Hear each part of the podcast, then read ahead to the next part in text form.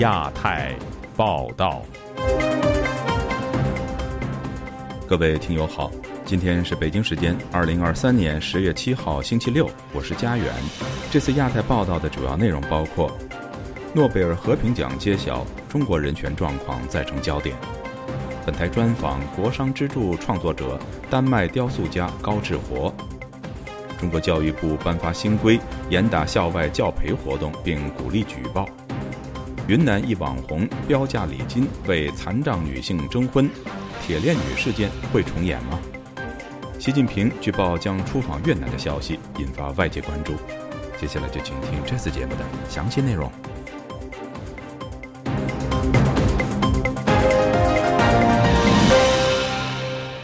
当地时间十月六号上午。二零二三年诺贝尔和平奖在挪威首都奥斯陆揭晓，在狱中遭监禁的伊朗女权活动家纳尔吉斯·穆罕默迪获得此项殊荣。他的获奖对于中国的人权状况会有怎样的影响呢？以下是本台记者凯迪的报道。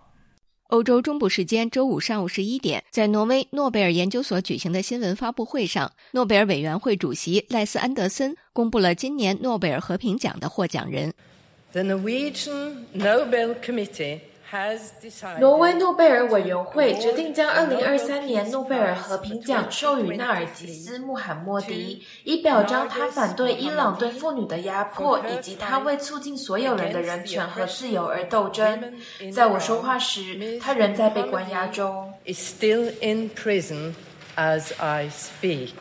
五十一岁的穆罕默迪是历史上获得该奖项的第十九位女性，也是第五位身在狱中的获奖人。她一直致力于争取伊朗妇女权利和废除死刑。伊朗当局先后十三次将她逮捕，并五次定罪，共判处她三十一年监禁和一百五十四下鞭刑。对于这位伊朗女权活动家的获奖，美国民间人权组织公民力量创办人杨建立告诉本台：“这又一个在狱中获奖的，马马上让我想起刘晓波来。刘晓波是二零一零年诺贝尔和平奖得主，中国异议作家和活动家，曾被以煽动颠覆国家政权罪判刑十一年。得奖时，他正在监狱服刑，中国当局禁止他及家人前往领奖。”诺贝尔奖委员会最后决定在授奖现场为他放置一把空椅子。此后，空椅子也成为中国当局打压异议人士的象征性符号。二零一七年七月，刘晓波在被保外就医时逝世。他也是唯一一位从获奖至辞世都未能完全恢复人身自由的诺贝尔奖得主。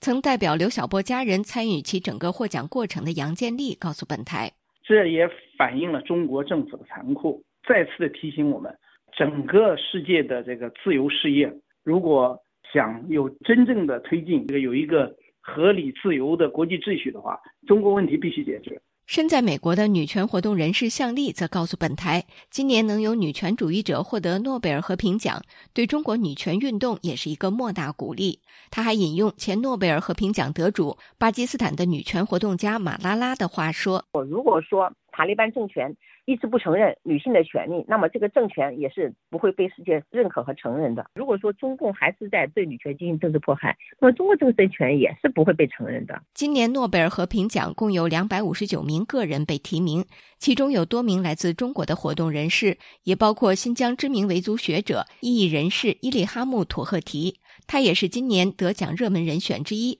但最后还是失之交臂。伊利哈木的女儿身在美国的菊儿以书面方式告诉本台维语组：“众所周知，中国当局对西方的政治和经济影响力比伊朗当局大得多。他也希望更多人了解伊利哈木·土赫提和数十万维吾尔族家庭的遭遇。下周二将举行联合国大会，投票选出新一届联合国人权理事会成员，其中人权状况恶劣的中国可能再次连任。”国际人权组织人权观察中国部临时主任王松莲呼吁各国阻止中国的连任企图。我们呼吁各联合国成员国不要投票给中国，给其留下一个空椅子。这也正好和诺贝尔和平奖留给刘晓波的空椅子相互对应。以上是自由亚洲电台记者凯迪华盛顿报道。象征六四天安门屠杀的所谓国殇之柱仍然被港府扣查，创作者。丹麦雕塑家高志活接受本台专访，表示港府针对他的攻击手法激进，反映了中共全面管制后已经改造了香港，并担心香港的情况会每况愈下。该事件已经使欧洲许多朋友认为香港是危险的地方，也有丹麦国会议员表明不会到香港。详情，请听记者陈子飞和纯音的报道。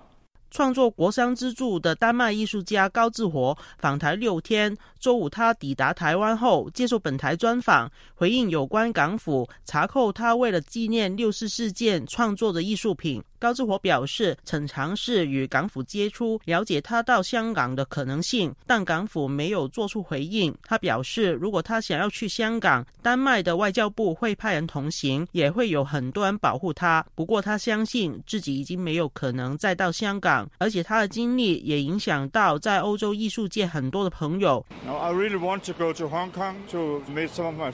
我真的很想去香港。见见我的一些朋友，但我觉得已经不不可能。我现在已没有可能去。我知道很多欧洲人已取消了去香港的行程，现在都不敢去了。不仅是在当地的华人华侨，也有很多欧洲的人在说不会去香港了，太危险了。我知道丹麦议会的一些人也不能去香港，因为他们害怕会被拘捕。他表示，国商支柱已经在香港二十五年。对于艺术品被港府扣查，以及港府不回应会否对他提出起诉等事件，高志火形容港府的态度非常激进。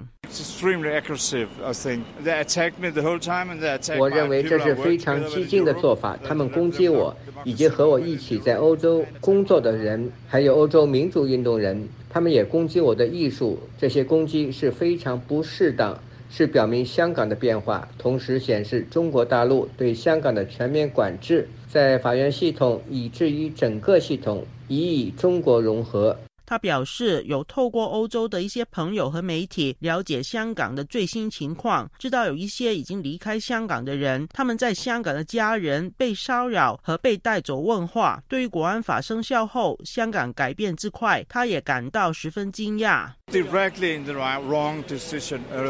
前香港的情况让我感到非常的惊讶，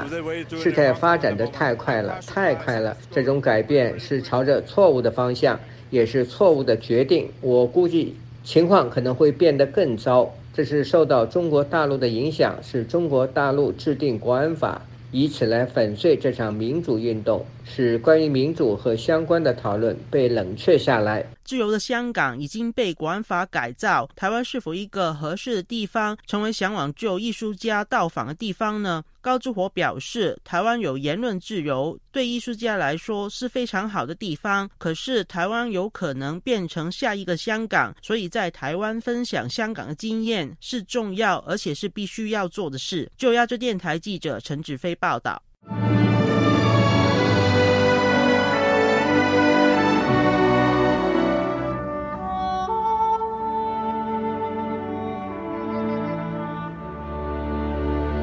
中国教育部门取缔校外培训机构之后，近期出台《校外培训行政处罚暂行办法》，严厉打击学科类隐形变异培训，包括所谓转地下、换马甲等三种隐形教培方式，最高处以人民币十万元罚款。中国教育部官员还鼓励举报。有教师认为，校外培训被严打，家长为子女付出的学习成本会更高。今天记者古婷的报道。中国教育部上个月出台的《校外培训行政处罚暂行办法》将于本月十五日正式实施。从此以后，中小学在职教师有偿开展学科类培训将被从重处罚。深圳宝安区一王姓教师周五告诉本台，教育部的新措施只能让学生家长付出更高昂的成本。他说：“高了嘛，愿意冒险的老师就少了，那我收的费用要高一点，我才值嘛。”因为以前老师一对好几个孩子，那一对一的费用相对来说就贵了嘛。家长还是要请这些老师，因为高考竞争又很激烈嘛，教育会变成一个黑色市场。根据这项新规定，有两名以上培训从业人员有相应的组织机构和分工的，即构成擅自举办校外培训机构，并对举办者处违法所得一倍以上五倍以下罚款。对于擅自有偿开展学科类隐形变异培训的情形，列举了转线上、转地下、换马甲等三种隐形变异行为及兜底条款，规定了警告直至十万元以下罚款的法律责任。福建省顺昌县前人大代表参选人张德锦对本台说：“教育部无论用何种规定，都难以禁止老师在校外对学生的有偿补习，因为每一个家长都希望自己的孩子通过读书来改变命运。”他说：“杜绝不了，他们的心是为了孩子，考上公务员。中国这样的现象是永远断绝不了的。”对于十天后就要实施的校外有偿培训的行政处罚办法，中国教育部校外教育培训监管司负责人在回答记者提问时说：“培训内容违反法律法规和国务院校外培训主管部门的有关规定，影响未成年人身心健康等。”对此，平权工作者陆军接受本台采访时说：“教育部出台的办法不能从根本上解决问题。”因为几乎所有的家长都望子成龙，考上大学成了子女的唯一出路。在高考犹如千军万马挤独木桥的当下，只要高考内容不做调整，校外培训就是中国孩子的刚需。他说：“那么真正的做法呢，还是要在高考这个指挥棒上。”要想办法，就比如说高考录取不能是一分定终身，一考定终身，要考虑学生的日常表现呀，还有学生全面素质的培养这些方面表现啊等等。二零二一年夏季，中国政府推出有效减轻义务教育阶段学生过重作业负担和校外培训负担的所谓“双减”，造成约一千万教培人员下岗。两年来。转入地下的教培老师一对一辅导学生，每小时最高收费超过三千元。每年的高考期间，收费甚至翻倍。自由亚洲电台记者古婷报道：云南红河州弥勒市一名网络主播近日多次拍片为多名女性征婚，这些女性大多是智障或者是残疾人士。视频中明码标价礼金，使人怀疑是否涉及贩卖人口。此事引起外界对中国弱势女性权益的关注，担心“铁链女”事件会重演。以下是记者高峰的报道：近日，网名叫“才哥”全国相亲的网红主播，在中国的短片平台发放多段视频，声称为多名女性网上征婚。这些女性多数有智力障碍或身体残疾，片段更为他们的礼金明码标价。其中一段视频写上彩礼十八点八万，农村女孩二十一岁，八成智商，听话，能踏实过日子等字句。有媒体向才哥查询，对方强调标价合情合理，程序也合法。他们收取两万元人民币服务费，有意者必须见父母，也有律师负责合约。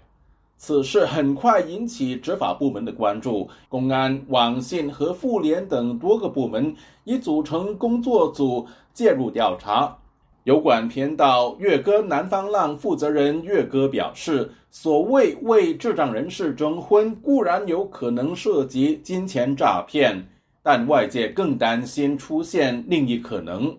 比如说他标出彩礼是多少钱，标出这位女性是八成的智力障碍，提到。”必须要见父母亲。如果说走婚姻了，要有一个律师来在中间发挥作用。这些你是不能够说它是违法的。这种不违法的行为、不违法的广告，其实它是让更值得担心的。人们现在担心铁链女事件的重来，一个女性在这样的不停的被转卖，可能又遭受到了虐待，然后生了很多的孩子，像牲口一样。岳哥说：“表面上，中国当局为智障人士谈婚论嫁提供了法律保障，但问题是，不少智障者的婚姻有时无名，没有自愿表达能力，那么理论上是不能够结婚的。但是在中国现实的生活之中，很多人不要结婚证，其实这个在中国的民间是大量的在发生。中国法律的规定，双方完全。”自愿禁止任何组织或者个人加以干涉。现在在中国的一些地方上，那显然是没有比较认真的去贯彻和落实这一条。智障女性来说，保障她的这个生存权、生活权、婚恋权来说是很重要的。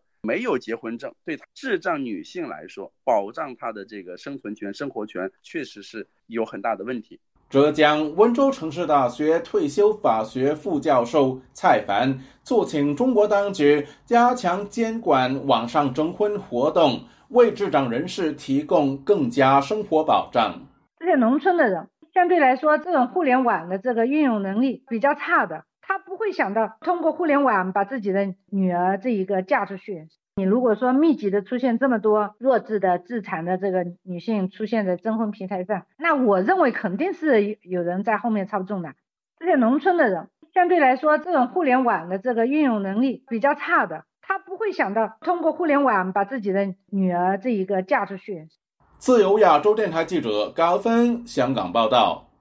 在河南南阳近日举办的中原迷笛音乐节上，发生多起失窃案件。警方表示，目前已经接到七十三起报案。南阳市公安机关就此公开向社会道歉，并承诺继续追查。请听本台记者夏小华发自台北的报道。南方都市报等中国媒体披露，九月二十九号到十月二号，为期四天的二零二三中原迷笛音乐节在河南省南阳市卧龙区举办，包括崔健、许军在内等一百组音乐人登台演出。因为正好是北京迷笛音乐学校成立三十周年，吸引全国各地大约十五万人次的乐迷赴约。许多乐迷在官方露营区迷笛营扎帐篷过夜。事后爆出了许多乐迷的食物、衣服、手机、相机、电脑、随身行李等。不翼而飞，甚至有人因为车钥匙被偷走，无法回城。迷笛音乐节五号官方公告称，三号上午，因为网民陈某某违规发布活动已经结束，要清理现场的不实讯息，引发附近村民趁乱下手，出现多起露营区财物被盗的案件。此人已经被抓获，而截至五号前，当地警方已经接到报案七十三起，落实被盗案件六十五起。经过公安机关侦办，已经抓获、拘留一些盗窃者，追回部分的财物。现场虽然有安保巡逻，但是场地太大，追回物品将邮寄。附近村庄也通知村民交回所谓捡拾的物品。当地为此成立了指挥总部，发布一月迷登记情况，已经归还身份证七十九张、电脑三台、手机十七部，其余物品正在核。实联系南阳官方公开通报称，对月迷反映物品丢失被盗，感同身受，深表歉意。中国网络观察者左拉接受自由亚洲电台采访表示，这件事是在没有组织的情况下，通过吆喝大家一起把人偷个精光，说明当地可能有这样的生活状态。左拉说，这么多年来都一直有一个黑色幽默或者是一个地域歧视，就是说河南人是偷井盖长大的，或者是只要是井盖就会联想到河南人。左拉提。到以前有一个说法，河南是黄河泛滥区。当年国民党为了阻挡日本军队入侵华中，把黄河炸溃堤，以拖延日军进入中原。黄河泛滥区导致大量的难民流离失所，代表着这些地区的人，他们的生活极为贫困，生活水平非常低的状况下，他们对道德的要求是真的没有那些生活水平好的人想象的那么高的。也就是说。道德的标准不是绝对的。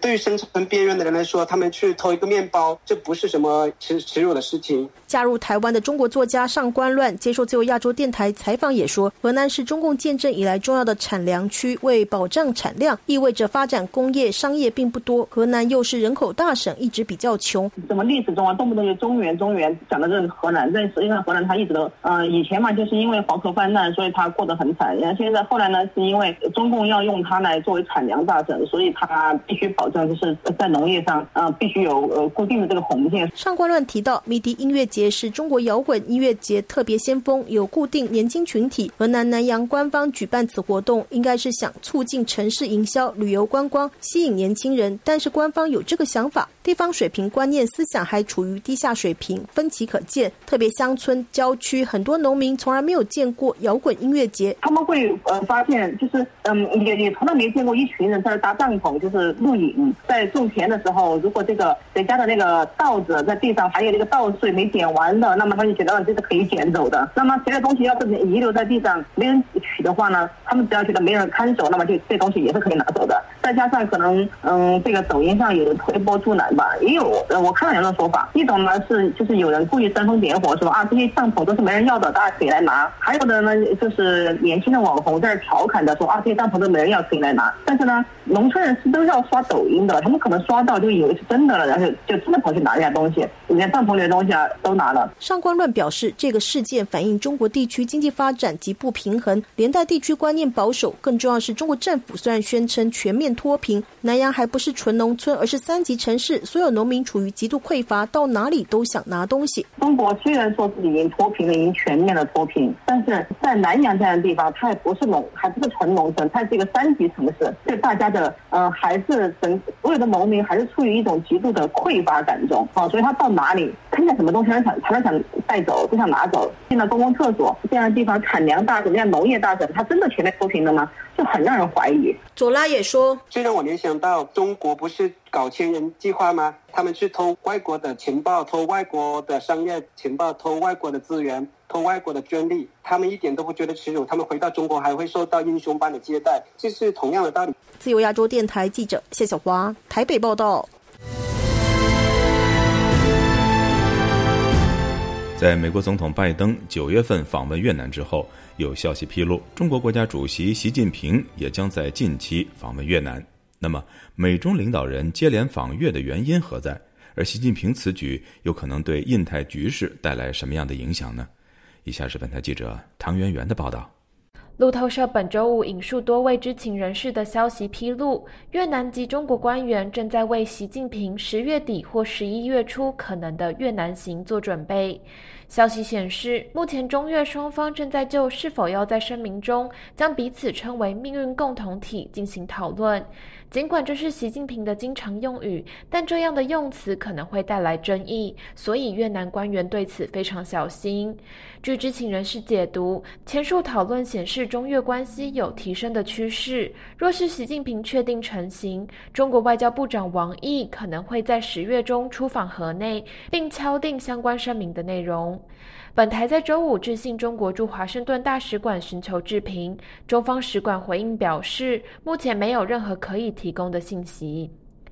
美国总统拜登九月到访越南，成功将美越外交关系升级至全面战略伙伴关系。对越南而言，这是最高的外交层级，将美国放在与中国和俄罗斯同等的位置。而在此不久后，便传出习近平也要出访越南。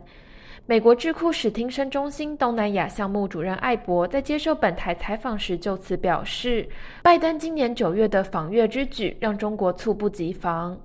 以下是艾博的文字回复：拜登政府与河内升级至全面战略伙伴关系的消息，是在拜登访问越南的前三周被外界预测到的。尽管外界早已知道两国正在规划这项关系升级。但拜登访问越南还是让印太国家感到意外。艾博认为，习近平此时出访越南，显现出北京对美越关系升级的担忧。北京并没有对美越关系的提升有所准备，所以他现在想迎头赶上。习近平可能会向越南提出新的贸易协定，甚至公开警告越南不要过分偏向西方。同时，透过重申所谓的全球安全倡议，习近平还想推动他对新国际秩序的愿景。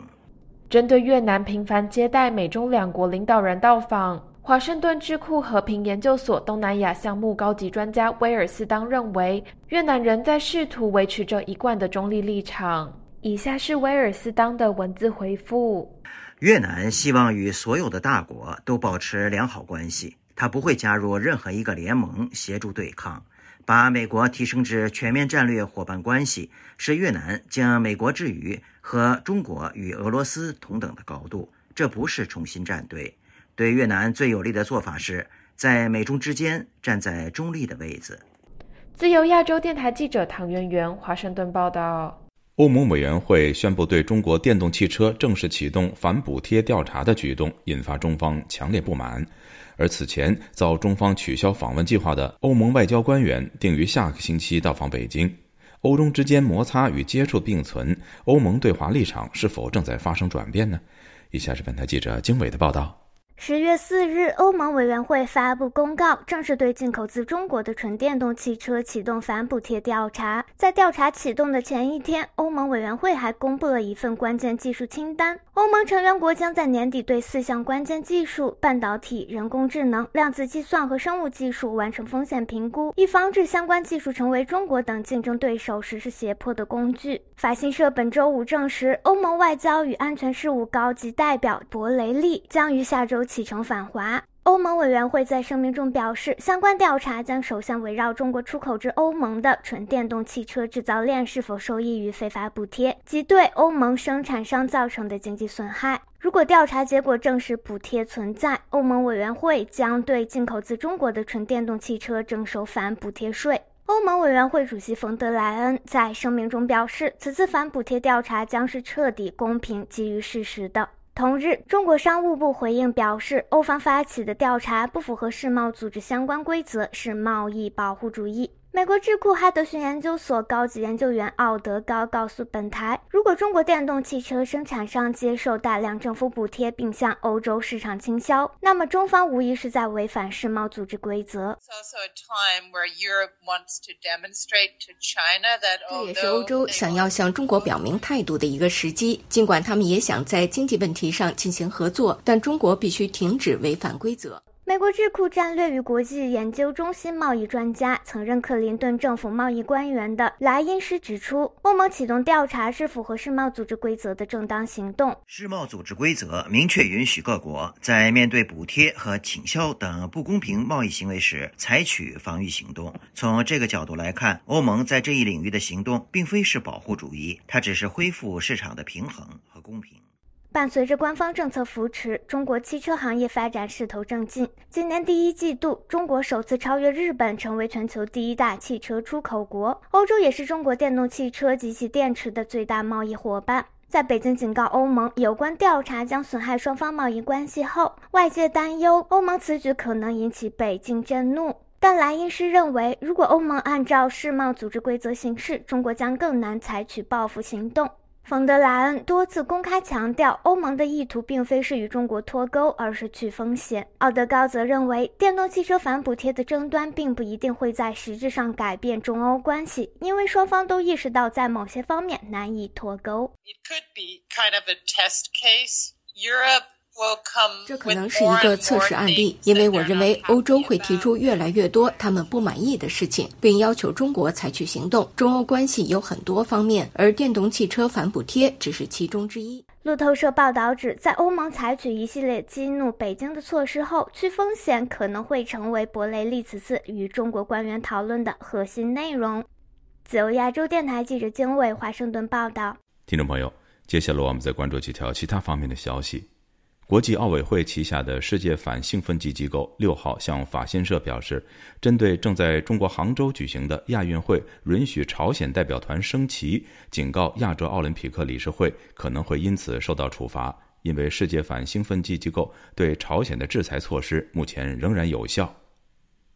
路透社六号发自新德里的消息显示。有文件说，印度警方正式指控中国智能手机制造商小米公司和 vivo Mobile 协助非法向一家新闻门户网站转移资金，并因传播中国宣传的指控而接受调查。小米印度发言人强烈否认这一指控。根据印度警方的文件，作为该计划的一部分，从中国获得了大量资金，用于传播批评印度政策的项目，以及捍卫中国政策的项目，以及带有偏见的新闻。肯尼亚副总统加查瓜星期五表示，该国总统威廉·鲁托在本月晚些时候访问中国时，将向中国请求十亿美元的贷款，以完成陷入停滞的道路建设项目。据路透社发自内罗毕的消息，肯尼亚副总统里加蒂·加查瓜在接受当地一家广播电台访问时表示，鲁托还将要求中国政府给予这个东非国家更多的时间来偿还债务。据悉，肯尼亚欠中国超过八十亿美元的贷款，用于铁路和公路等基础设施项目。综合国际媒体六号的消息，白宫正在计划十一月在旧金山举行的美中首脑面对面会议，届时拜登将会与习近平进行会晤，以稳定当前陷入困境的美中关系。据日本媒体报道。在中国生活的日本人十年来持续减少，从巅峰的十五万人到目前接近突破了十万人，是近二十年来最少。原因与中日关系、疫情防控、反间谍法以及日本车企在中国的困境有关。听众朋友，这次的亚太报道播送完了，谢谢收听，再会。